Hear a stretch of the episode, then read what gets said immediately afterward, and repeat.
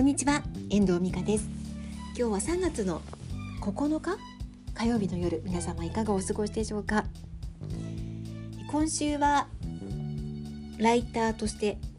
まあ、どんな仕事をしているのかとかどんな仕組みを仕組みっていうかどんなことを、まあ、ツールを使って仕事をしているのかなんていう話をしていきたいと思っています。で今日は文字起こしの話していきたいと思います。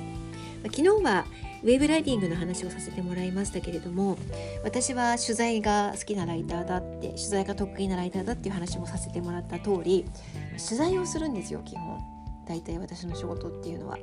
でそうすると取材に行った先でのヒアヒアリングした内容を録音してあってそれを文字に起こすっていう作業をよくやってるんですね。で特に私はプロフィールライターを名乗っていてウェブサイトに載せるプロフィールを書いたりとかしてるんですけど大体1時間半のお話を伺って、えっと、700文字から1200文字ぐらいの、えっと、原稿にして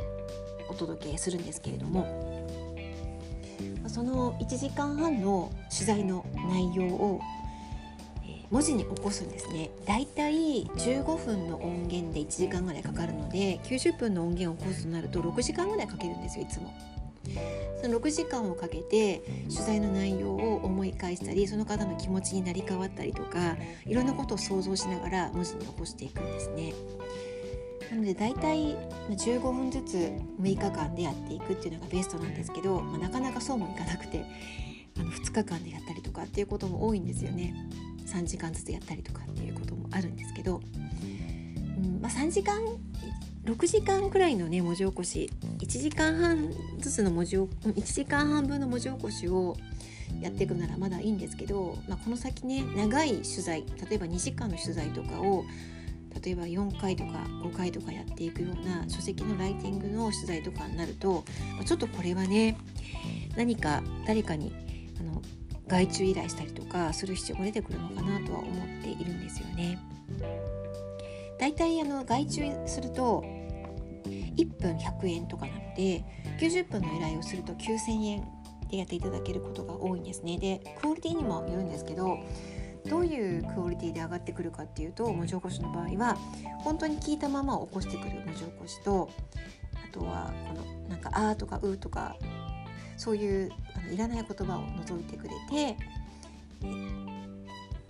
と、文字起こししてくれたりとかあとはそのある程度こう文字起こししたものをこと形として文章の形として整えてくれて出してくれるっていう場合もあるんですよ。どのどういう文字起こしを選ぶかにもよるんですけども、まあ、意外とお金になる仕事なんですよ文字起こしも。ライターの仕事の中で文字起こしっていう仕事もあるのであなんかそういうそれをこうライターになるためのこう初めの手段として初めのこのステップとして歩んでいく人も多いと思うんですけどうん文字起こしも私やってきましたねこれまでもあの外外注っていうか先輩のライティングの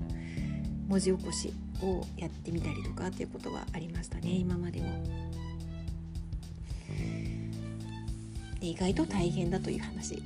なんですよ。で外注でしょ？それからあともう一つツールとしてはいろいろあって Google ドキュメントを使って音声を入れてね文字にしていくこともできるんですね。でこれはお任せっていうわけにはいかなくて意外とそばについてなんかちゃんとできてるかどうか確認をしながらやらないと止まっていたりすることもあるので意外と不便なんですよ。あとブリューっていうアプリがあってこれやってみたことやったことあるんですけど大体この動画で文字起こしをするのにすごく正確に読み取ってくれて文字にしてくれるんですけどこれね1時間とか2時間2時間とかのなんかあの音源だと文字起こしできないんですよね。これ限界があるのかなと思って時間に。全然できなかったのがあったんですよ。であと YouTube の文字起こしの機能を利用して反転っていうのもあったんですけどこれもなんか意外に面倒くさい。なので結局自分で文字を起こすことになっちゃうんですよね。で今までそのツールを使ってやった中で一番まあ一番でできたなって思うのは Google ドキュメントの文字起こしなんですね。うんそんな感じで文字起こし大事なのでそういうツールや人の手を借りたりまた自分でね15分1時間かけ15分間の音源を1時間かけて文字起こしをしたりなんかもやっています。今日は文字起こしの話外注なのか機材ツールでやるのかもしくは自分で起こすのかそんな話をしてみました。いかがでしたでしょうか？では今日はこの辺りで終わりたいと思います。最後までお聴きいただきましてありがとうございました。また聞いてくださいね。ではまた。